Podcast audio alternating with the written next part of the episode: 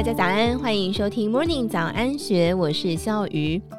ETF 的投资风潮正夯，但是投资人常常会陷入选择盲区，到底该买产业型、高股息，还是追踪大盘指数的 ETF 商品呢？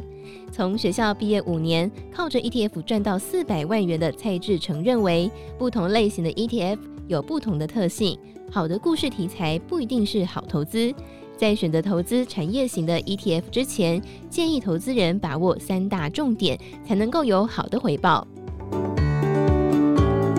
投资专家蔡志成说，让投资有好报酬的三大重点，分别是：一、产业本身发展在未来是否能够如预期发挥；二、ETF 内的成分股是否真的受益于未来的趋势；三、ETF 本身的股价还没有因为市场关注而被推升。如果未来趋势有所转变，导致产业更迭，那么势必会对产业型的 ETF 股价造成打击。蔡志成曾经就读于警察大学。毕业之后，在担任警察的同时，也投入了股票投资行列。跟许多的投资新手一样，刚进入股市总是跌跌撞撞，找不到适合自己的投资策略。直到他阅读了《漫步华尔街》还有《投资金律》等等的理财书籍，开始选择投资 ETF。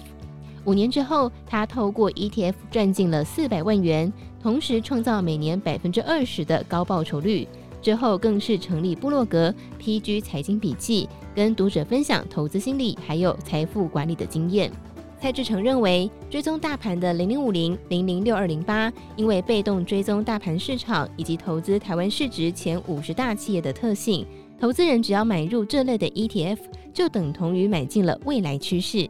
而高股息 ETF 像是零零五六，成长的动能虽然不如大盘型的 ETF，但是相对稳健。适合作为退休资产配置的一部分。